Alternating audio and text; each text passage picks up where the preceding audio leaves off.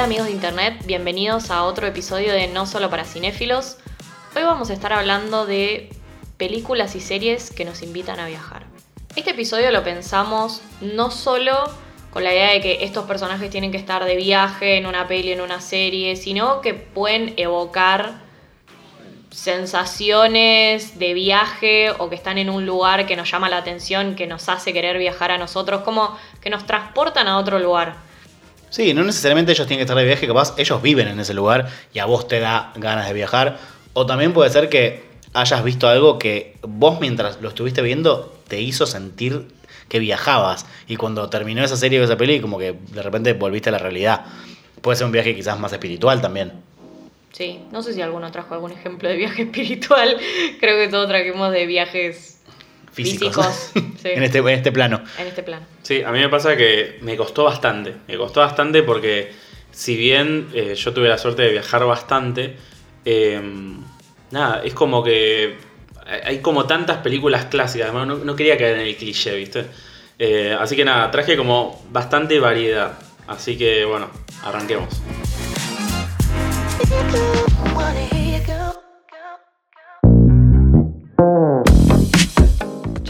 Serie nueva, nuevísima, que la vi hace poco y me teletransportó a ese lugar y me dieron muchas ganas de viajar ahí. Estoy hablando de Tokyo Vice, que está en HBO, creo que es del 2022. El mismo productor que es Michael Mann es el que hizo Miami Vice, pero no teman amigos, no tiene nada que ver con Miami Vice, gracias a Dios esta serie.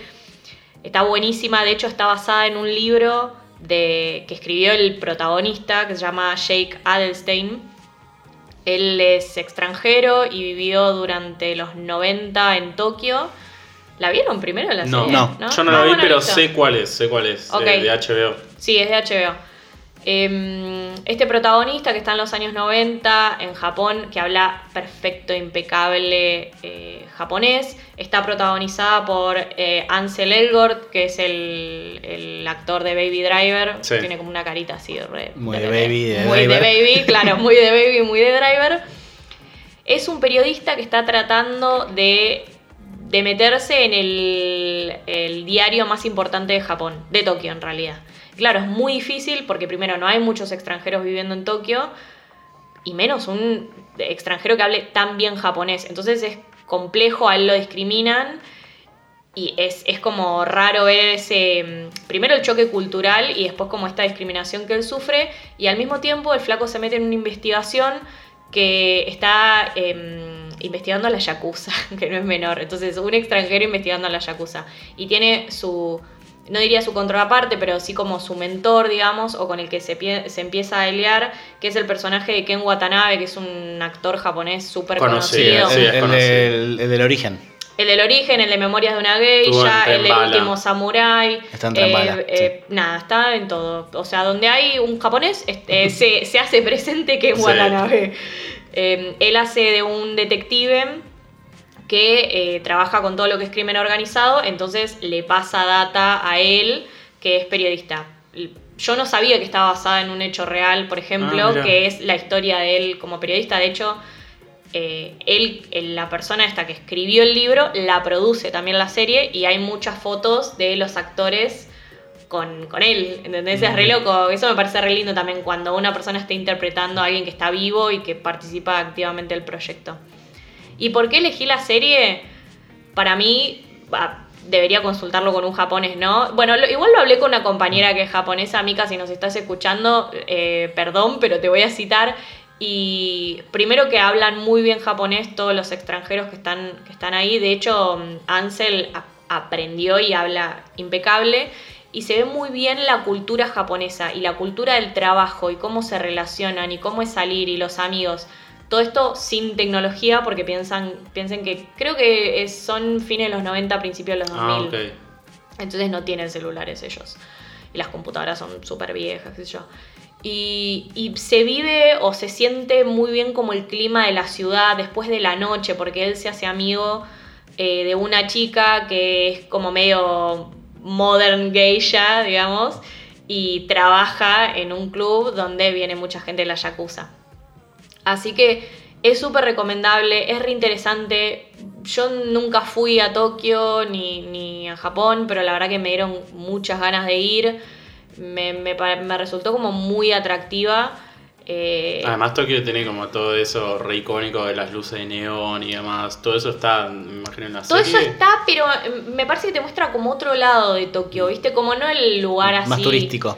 Turístico, claro, te muestra a él que vive en. Encima de él es súper alto, el actor. Mm. Y me parece que el, el chabón en la vida real también. Entonces, como que ver esa diferencia de altura. Él Es vive, que además los asiáticos son más bajitos Claro, que los y él- occidentales. él vive como en un monoambiente, que es muy chiquitito, por supuesto, como, Como en todo todo en Japón. Eh, Muy chiquito, muchos habitantes. Sí, y pa- para mí te transmite muy bien un poco cómo es la vida más real, me parece, en Claro. Tokio. En esa época, ¿no? No tanto como el deslumbre, las luces y la noche. Está bueno De- eso igual. Sí, y de hecho la noche que te muestra es como una noche mucho más realista, porque van a unos bares medio pedorros, Claro. eh, están todos apretados, se toman una birra con los amigos. El lugar más lindo, muy entre comillas porque no es tan lindo, es eh, este club donde trabaja esta, esta chica que es como una geisha. Pero es es súper interesante y también como todas estas cuestiones del honor, ¿viste? Entonces, Sí. no solo ves la ciudad, sino que La te- cultura. la cultura, Sí, más, más la vida real, digamos. Sí, sí. Y además está basado en una historia real. Entonces yo Claro. digo. Y- es más creíble. y es desde el punto de vista de él. O sea, que, que no es una persona que estaba turisteando en Tokio, es una persona que vivió y trabajó. Y fue Claro. el primer extranjero que trabajó en ese diario. Esto es como Ah, un dato real. El primer, sí, el primer extranjero que trabajó en el diario ese de Tokio. Y pregunta, no sé si tienes el dato o no, pero ya que HBO está cancelando tantas series, ¿tiene, sabes si Está se renovada viene? para una segunda Ah, menos temporada. mal, menos sí. mal. Bien. De hecho, Buenísimo. termina súper abierta. Que yo estaba, o sea, la vi muy rápido porque la verdad que me se ve mucho con la serie. Eh, cada episodio dura más o menos 45-50 minutos. Creo que tiene 6 o 7 capítulos. Y quería llegar al último, pero decir, bueno, ¿cómo termina? ¿Los encuentra? los ¿Qué pasa con Es un la thriller, Yakuza? Es un thriller. Claro, ¿cuál es el, no me termina de quedar claro el Es tono. un drama. ¿Qué es lo que te y- atrapa, digamos? Es un drama y es, es un drama. Es Pero- un drama y tiene algo de policial. Claro, tiene algo de policial. Y vos ves la Policial historia. periodístico. Sí, sí, más o menos, pero vos en realidad lo que se dice es la vida de él. ¿Entendés? Entonces tenés como todo el lado de la vida de él investigando a la Yakuza y él mandándose 80 millones de cagadas porque pobre, es muy joven, no sabe un pedo, además está en Japón que no por ahí no, no conoce tanto los códigos sociales. Y después tenés a Ken Watanabe que está investigando a la Yakuza y después tenés el lado de la Yakuza. ¿Entendés? Hay un personaje, que ahora no me acuerdo el nombre, que es un pibe muy joven que se está metiendo a la Yakuza y, y lo empieza a tener de amigo a él, al, al periodista, ¿no? Eh, entonces, nada, es un drama, es como más de relaciones y conexiones, porque les diría que el elemento policial está, pero como más secundario, no es que, digo, vos querés eh, ver si lo engancha o no, pero, pero sí, está más cerca de un spotlight, ¿viste? Como de- Claro. de, Sí, más sí, de lo sí, sí, periodístico, pero también de drama. Está bueno. Así que sí, está muy, muy buena, la super recomiendo, la encuentran en HBO. Bueno, hablando un poco de la, de la época en la que está la serie, que dijiste que era los 90, principios del 2000, en, en Japón pasó algo que fue que en los 80 hubo una burbuja inmobiliaria muy grande y fue la época de la guita dulce en Japón. Entonces, si, si vos hablas con, con un japonés que haya vivido esa época, la recuerda como una época muy feliz, donde todo el mundo tenía guita, que se compraba casas. Un, un poco lo que pasó acá en los 90. En los 90, claro. Y los 90 para ellos son nuestros 2000. O sea, ellos tuvieron el- el- la explosión de esa burbuja inmobiliaria donde todo se fue a la mierda. Claro. Que en comparación, ellos siendo un país súper grande y potencia, obviamente no les pegó como Argentina 2001. Pero sí, en el imaginario colectivo, los 90 en Japón son una época como más triste, digamos, de alguna forma, como de despedida de esa gran, de esa gran eh, época buena. No sé si vos que viste la serie, ti- ¿tiene algo de eso de como de decadencia o de época gloriosa anterior? No, no, no se ve nada de eso. Se ve como gente laburante normal. De hecho, yo me di cuenta que estaba situada en, en esos fines de los 90, principios de los 2000, porque no tenían celular. Yo, qué raro. Porque se visten como nos podríamos vestir ahora, los lugares. Claro, es que los 90 no están tan lejos. A veces pasa No. un poco eso con las ficciones que pasan en los 90. Si no te ponen la placa de abajo, por ahí vos flasheás. No, de hecho no tiene, no, no existe tal placa y vos te das cuenta por las computadoras que usan. Que yo me di cuenta después de un par de episodios, porque digo, che, qué raro que estén usando esas compus tan viejas. O sea, digo, bueno, por ahí es una redacción de un diario. Y después que les hacían escribir a mano, y ahí fui a buscar más de la historia, descubrí que era una historia basada en, en hechos reales, y claro, tenía sentido, ¿viste? Claro. Nadie tenía celular en Japón. ya- Quizás como crítica constructiva de la serie, una plaquita con el año. No, pero por ahí, es que por ahí no es la idea, y de hecho yo lo percibí de esa manera, no era la idea de la serie que vos estés como súper metido en la época, sino como que absorbas la historia. Yo lo entendí de esa manera y no me molestó que no aparezca la placa y no me molestó enterarme después sola. Digo, a mí también me gustan las series que no te dan todo masticado, entonces vos vas descubriendo y Claro. yo siempre estoy con el celular al lado, viste, buscando, Investigando. sí, Investigando. buscando datitas. Está bueno. Me pasó con Shining Girls, con Luminosas, que es en Sí. los 90. Claro. Y tardé un montón en darme cuenta porque no había ninguna referencia. Sí, tal cual. Me di cuenta con las computadoras del lugar Claro. donde yo trabajaba, Sí. que eran súper viejas. Y tengo un dato de color para, para tirar, que si bien tuvo buenas críticas, eh, lo más criticado de esta serie fue la, mm, la actuación de Ansel Elgort, que voy a leer textual. Dice, el protagonista de Tokyo Vice es su elemento menos interesante, pero la entrega del inframundo de Japón y la verosimilitud de su entorno crea una seductora porción de neo-noir. Bueno, es algo de neo-noir. Yo no estoy de acuerdo con esta crítica. Para mí, yo no soy muy fan de este muchacho, pero la verdad que está re bien en, en la serie. O sea, y de hecho él es el protagonista. Obvio que Ken Watanabe, que de hecho aparece bastante... Pasan varios capítulos hasta que él aparece. Obvio que aparece Ken Watanabe y listo. Se roba la serie. Se roba la serie el Obvio. chabón. Pero a mí me parece que él conduciéndola y llevándola adelante está súper bien. De hecho, la, la otra actriz, hay otros dos actores que no son para nada conocidos. La, la muchacha, le llamaré, que es la, la chica geisha, que no es una chica conocida, está súper bien. Y el otro chico japonés que hace la yakuza también. O sea, me, parecieron como todas buenas las interpretaciones, ni hablar de la dirección de arte eh, y todos los lugares como están elegidos y seleccionados. Así que no coincido con esta crítica. Para mí es una gran serie y se la súper recomiendo para que la vean.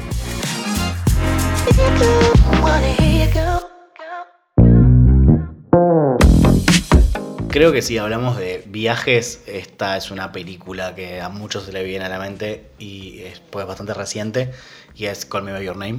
Sí. eh, Sí. que la pueden ver en Amazon Prime, la pueden ver en Paramount Plus y en Movistar TV. Está en muchos lados, así que no, no se pueden quejar. Eh, yo creo que igual es una peli que casi todo el mundo vio. Sí. Sí. Eh, tiene muy pocos años, es del 2017, dura dos horas. Excepto homofóbicos, imagino que sí, Claro. todo el mundo. Claro, sí, me parece que la gente tipo de nuestra edad, un poco más joven, la super vio. Eh, es una peli que está mm, inspirada, no, inspirada no, está, sucede en el año 83 eh, y los protagonistas son Elio y Oliver. Elio es el hijo de un antropólogo son- y que vive en un pueblo en Italia. Yo leí el libro y, y es Yo lo todo leí también. muy similar, está, Sí. es una muy buena adaptación. Muy buena adaptación. sí. Eh, en el libro La casa está en la playa. Yo no me acuerdo si en la película La casa está en la playa también. No. Está en el campo. No, está en el campo. Está en el campo. Sí, sí, sí. Eh, es que en, en el libro pasaban las dos cosas. La casa estaba en la playa y en el campo. Elio es un adolescente, tiene 17 si no me equivoco en la película. Y conoce a Oliver, que es un estudiante de antropología yankee, que su papá, que es mm, antropólogo, lo invitó a pasar el verano para trabajar en su tesis a Italia. Y Oliver es más grande, tiene creo que 25 o 26. Y ellos dos mm, se enamoran y mm, nada, eh, pasan todo un verano juntos. La película es hermosísima, Sí. es- para mí es devastadora. Sí. es todo, o sea, me parece un, un peliculón desde, desde todos sentidos, de la dirección de arte, de las actuaciones, de la música. Y la traje particularmente por la, la, la historia que, que- que- que tiene detrás de mm, el día que la vi. Eh, Nay y yo nos conocimos en un trabajo y yo la vi en la semana entre fiestas, que en ese trabajo nos daban la, sema- la, semana entera de vacaciones. Entonces yo la vi, no sé, ponerle un martes a la tarde. Y bueno, había fumado un poquito. había fumado un poquitito y... Qué raro vos fumado viendo películas. Sí, nunca lo había escuchado, la verdad. Eh, lo peor de todo es que yo hace como un año que no fumo porro, chicos. Eso es lo peor. ¿Sí? sí, yo no Ya fumo perdiste- nunca, porque me pega por el culo. ¿No Perdiste la? No estoy fumando hace un montón. Ah, eh. no te presté atención. No, no fumo. Cuando ustedes fuman, yo no fumo nunca. Ah, mira. Eh, ¿Por qué hablaban de esto en el podcast? Eh, no, no, yo hace, hace mucho no fumo porque. mm, Nada, hipocondríaco. Está bien, está perfecto. Así que. Nada, pero antes miraba mucho películas fumadas. Eh, películas fumado. Y tengo el recuerdo patente de ver esta película, tipo un martes a la tarde, era finales de diciembre, tener la ventana abierta y que entrara tipo un poquitito de brisa hermosa veraniega. Y yo teletransportarme por completo a Italia. Pero a un nivel de que cuando terminó la película fue como, ah, estoy acá. Como que me fui, me fui, me fui, me, Sí, metí sí, mucho sí, en la película y cuando terminó como que, ¿viste cuando te cuesta como volver? Bueno, en el libro pasa también. Ni hablar. Por- porque tanto en el libro como en la película está muy bien la descripción de los ambientes. Del, bueno, en la película obviamente no- la descripción se da desde un lado visual, desde las tomas Claro. que elige Luca, Luca Guadagnino. Sí, me pasó leyendo el libro que incluso, ¿viste cuando salís del mar y tenés como esa sensación de tener sal en la piel? Mm. Sí. Como que leí el libro y me, me lo sentía, era... Es que además lo que me encanta a mí de la historia es que está todo contado desde el punto de vista de Elliot. Sí. Entonces él muchas veces, no solamente eh, vos lo, lo entendés y empatizás con él porque todos en un momento obviamente nos enamoramos secretamente de alguien, eh, pero además como en ese contexto de verano, es como la típica historia de amor, Sí, de de, amor de verano. verano, tal cual. Y tanto en la película como en el libro... eh, es como que sentís a flor de piel todo lo que le pasa al personaje. Está muy bien logrado tanto en el libro como en la dirección de la película. Así que sí, a mí me pasa igual que vos. Yo veo esa película y me transporto Yo- al Te- verano. te- es hermoso. A- aparte, es todo muy hermoso el- el- la sensación de verano, la, esa campiña. La casa, Te, te lindo. reimaginás en el atardecer tomando un vino en esa casa preciosa. O cuando agarran las bicicletas y se van a Ah. andar y se abren un vino. sé Es que es una película también muy contemplativa, ¿viste? Esas Sí. películas que te muestran Es a la gente haciendo cosas. Sí. Que por ahí no, Sí. no avanza la trama, pero igual vos te relajás y, y la pasás bien con ellos y, y te dan una gana de irte de vacaciones de verano. Sí, la escena que está en la pileta es Sí. la nada misma de esa La escena. nada. Y decís como, ay, la puta madre, que gana de estar Para ahí. ahí, cuando arman Qué la ganas que- mesa, qué que ganas- la- Afuera. afuera. Qué ganas que Armie Hammer, no caníbal, me dé un masaje. ¿no? y Caníbal también. bueno, caníbal Me también. Que me pie. un poco. Digamos ¿ah? todo. Digamos todo. Que me morfe tranquila. ¿eh? Bueno, y después, ese día yo vi esa película y al día siguiente los papás de Nair, que en ese momento vivían en Ushuaia, habían venido para acá y habían alquilado una casa en Becar, ¿era? Sí, en Beca. Eh, y yo fu- fui tipo, a pasar el día con ellos a la pile y como que de repente era como, estoy en una casa re linda, en un parque, como que yo reseguía en el mundo mental. faltaba el chongo nomás. era Nair. Estaba yo. Podría haber sido. Caníbal de esa. Caníbal. Estaba más cerca del canibalismo que de ser tu chongo, pero bueno. Y me recuerdo que llegué y te conté la película Sí. y vos no me hiciste caso y no la viste por muchos años. Por, no, no sé si tantos años, por mucho tiempo. Boludo, la viste hace re poco esa película. No, boludo, la vi, la vi hace dos años, la vi. Sí, la bueno, vi. para mí el tipo de pandemia es como todo el mismo. ¿viste? Claro, sí, es verdad. Pero bueno, yo te la conté en No pasó la 2017 y vos la La- viste mínimo en 2020. La vi prepandemia igual yo. La vi antes de la pandemia y la volví a ver en la pandemia. Las dos veces que la vi, las dos lloré.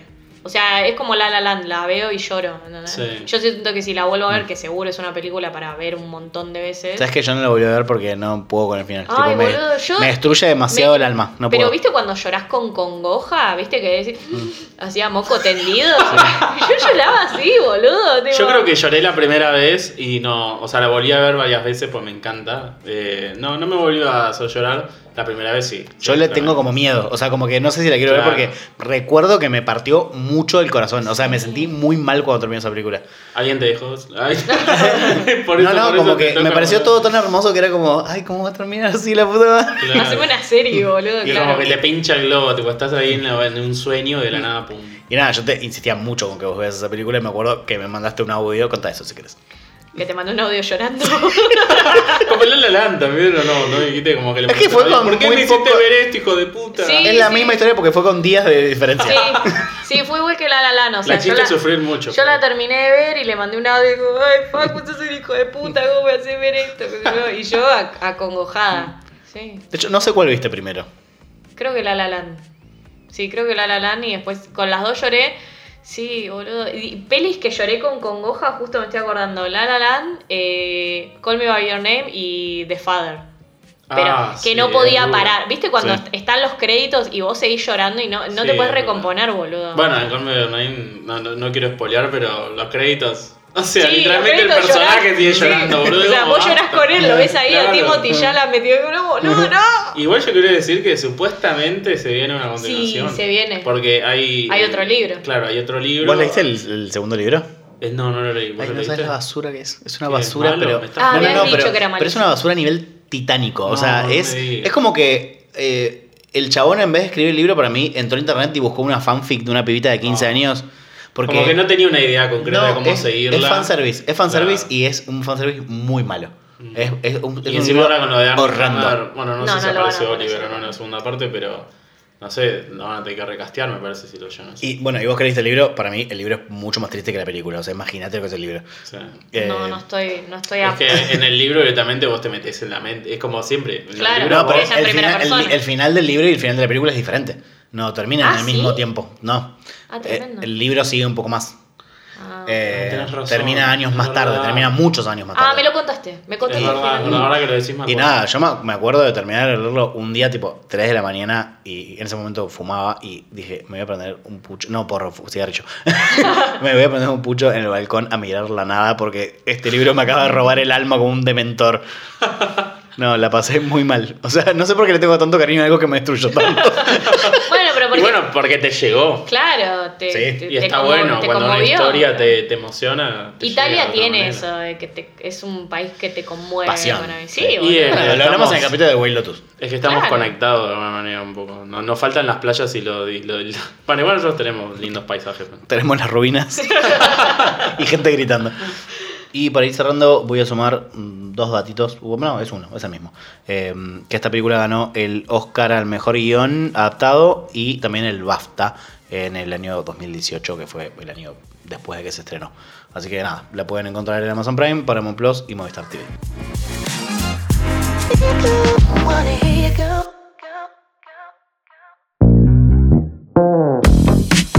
Verano, Italia, una amistad que puede, en este caso, puede llegar a más o no. Wow, Eh, creo que ya sé de qué vas a hablar, boludo. o sea, o sea, elegí una película que está muy, muy, muy relacionada. Estoy hablando de Luca, la película de Ah. Pixar. ¿Qué, ¿Vos cuál pensaste que era? Bajo el sol de Toscana. Ay, no la vi. Ah, sí, yo el- casi que la pongo, pero no me gustó tanto esa película. O sea, me parece una película linda, pero no me gustó tanto y no la puse en la lista. Es, es para viajar igual esa película. Es re de viajar. Bueno, para no irnos de tema. eh, Luca es una película de Pixar, de Walt Disney Animation, está en Disney Plus, dura 95 minutos y fue dirigida por Enrico Casarosa, que es un director que antes de esta película solamente había hecho un corte, un corto, que se llama La Luna, del 2011.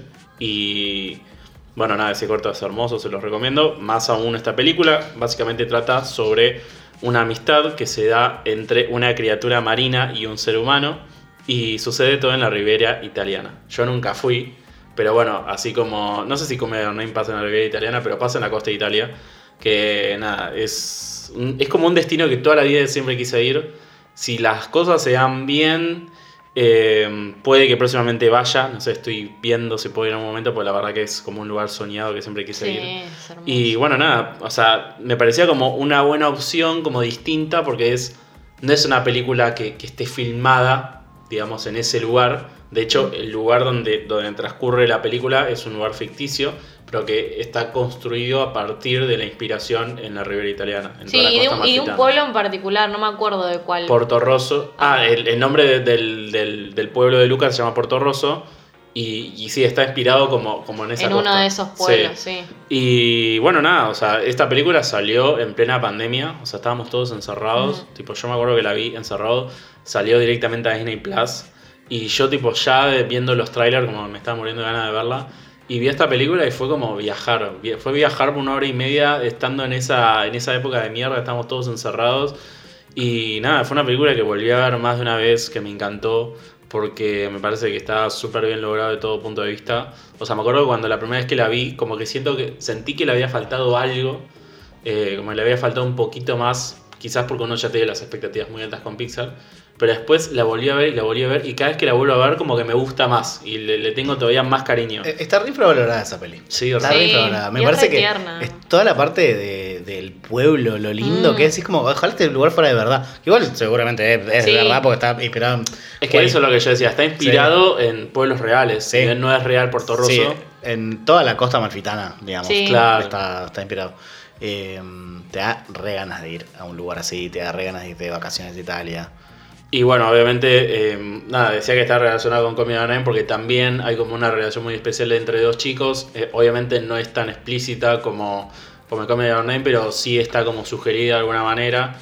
Hay gente que dice que no, que es como queriendo forzar la inclusividad, pero para mí, eh, digamos, el tema de la película gira alrededor de eso. Gira alrededor de estar escondido, de, de tener que, que- que aparentarse algo que uno no es. Sí, el closet, es, un- es una forma de closet. Claro, del closet. De nada, de, de vivir reprimido y digamos no poder expresarte o, o- o te- o que te fuercen a ser alguien que vos no querés ser. Eh, entonces nada, la verdad que es una peli que nada, es hermosa. O sea, son dos personas gays, ustedes dos, que recomendaron dos películas que se ven en Italia con dos, o sea, dos parejas de trolos. Re o poco sea, originales, Chicos, por favor. Y que a mí me parece cuando uno empezó a hablar de comida no dije, la puta madre, ahora que hablo de esto, porque es tipo la misma historia, pero La doble T, con Trollo y Tano. claro, una es como una versión para adultos con un durazno y- Claro. y, la otra es como una versión de la sirenita masculina, no sé, Sí, pero igual esa peli es bastante queerbait. Es bastante queerbait. Como que vos decís que tendrían que haber sido más, más explícitos por ahí de alguna manera. o- Y sí, porque te lo sugiere, pero no te lo dice, ¿viste? Y. Es, es Disney. no Igual se va a yo arriesgar a rescato- hacerlo, eh, son do- es, es mucho, tipo, dos niños gay. Bueno, es pero vos mucho para que Disney. tipo, el tema de la inclusión como Disney lo está tratando, pero lo está tratando, lo está incorporando de a poquito. De hecho, hace poco en la película Strange World, que no la vio ni mi abuela, pero si la ven van a la ver vi, que la vi. el protagonista es, es, es un personaje no binario gay. Bueno, O sea, y es mi un teoría chico está en que esa película no le pusieron ni medio peso de prensa Por las por, críticas. eso. No, por eso. Porque el protagonista es gay, es un adolescente gay. Y pero porque es Y para fuera mí- del closet encima. Bueno, pero La iban a hacer mierda. Claro, porque se vieron venir lo que pasó con Lightyear, con las dos, con Sí. el personaje lesbiano, con la chica lesbiana. Viejo lesbiano. es que el personaje es, es masculino, boludo. El viejo lesbiano. No, con la chica lesbiana que. Encima aparece tipo una escena Sí, nada más. y la ¿no? cancelaron en la película. que si tipo- no te lo decían, no la ves. No, ni Y cuenta. a mí- yo me acuerdo que yo entraba en mi- a IMDB y tipo que eso es lo que, lo que, lo que puntúa a la gente y estaba tipo 3, 3 de 10 la película. Por un beso de mierda. Entonces te da una bronca. Entonces yo, yo siento que Disney como que se vio venir la marea de gente hater y dijo, che, la película ya la tenemos hecha, ya el, el arco del personaje está hecho, tratemos de esconderlo un poco para que no nos caiga toda la mierda. Y la verdad que es una lástima. Pero, pero bueno, nada, esta es la sociedad en la que vivimos. Por lo menos rescato que quisieron de alguna manera traer ese tema Mm. Por más que sea escondido, lo trajeron, qué sé yo, por lo menos rescato eso. Pero bueno, la verdad es una peli hermosa. Sí, yo mm, tengo ese temita con Disney. Es, creo que no tiene nada que ver con el episodio, pero bueno, ya que estamos, hablemoslo. Sí, Eh, Tengo ese temita con Disney que siento que ha- hacen. Como que está haciendo de muy poquito. eh, hace como referencias, pero como que no termina, ¿viste? Sí, De- es de- políticamente correcto. es políticamente correcto, pero no, no, no dice, che, este, este personaje es gay. Como no, no, nunca nombran la palabra. Sí. Y, y para mí hay una regla que es lo que, lo que no se nombra no existe y lo que no existe no tiene derechos. Entonces es como, si vos nunca me vas a decir explícitamente, este personaje es gay, este personaje es lesbiana, este personaje es trans, no binario, y me lo, me lo vas a sugerir como si estuviéramos, en, no sé, en, en el medioevo. Y bueno, tipo, tanto no estás haciendo, la verdad. Sí, se cuidan el culo económicamente para, Exacto. para no cagarlo. Así que nada, si quieren viajar por una hora y media a la Ribera Italiana, si se quieren enamorar de una historia súper tierna, de unos personajes súper entrañables, eh, nada, vean Luca, es un peliculón de Pixar.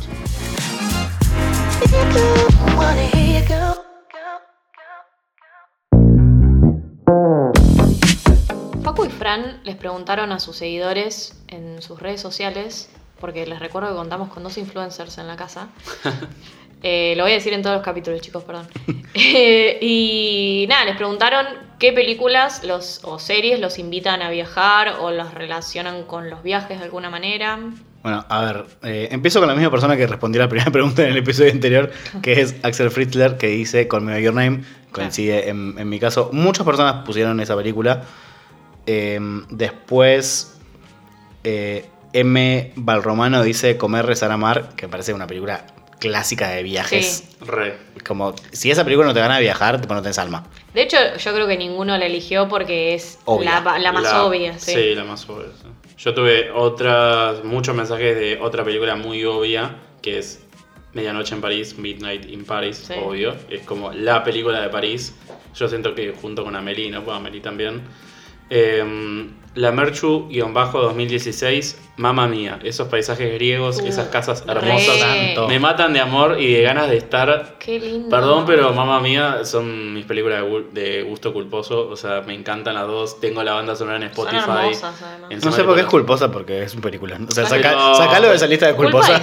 No, el musical, eh, o sea, es, digamos, como que está en un nivel más alto que las películas, me parece. Las películas, como que no. O sea, están ahí.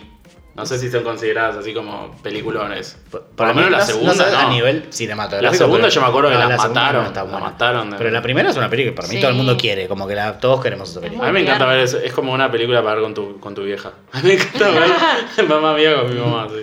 Bueno, Ductricia, me encanta ese nombre. Ductricia dice: El gran pez siempre me transporta. Eh, para mí también, eh, si, si bien como que sentís que ningún lugar es real, eh, te da esa cosa, viste, como de, de- Sí. de ser nómada y andar viajando, me copa.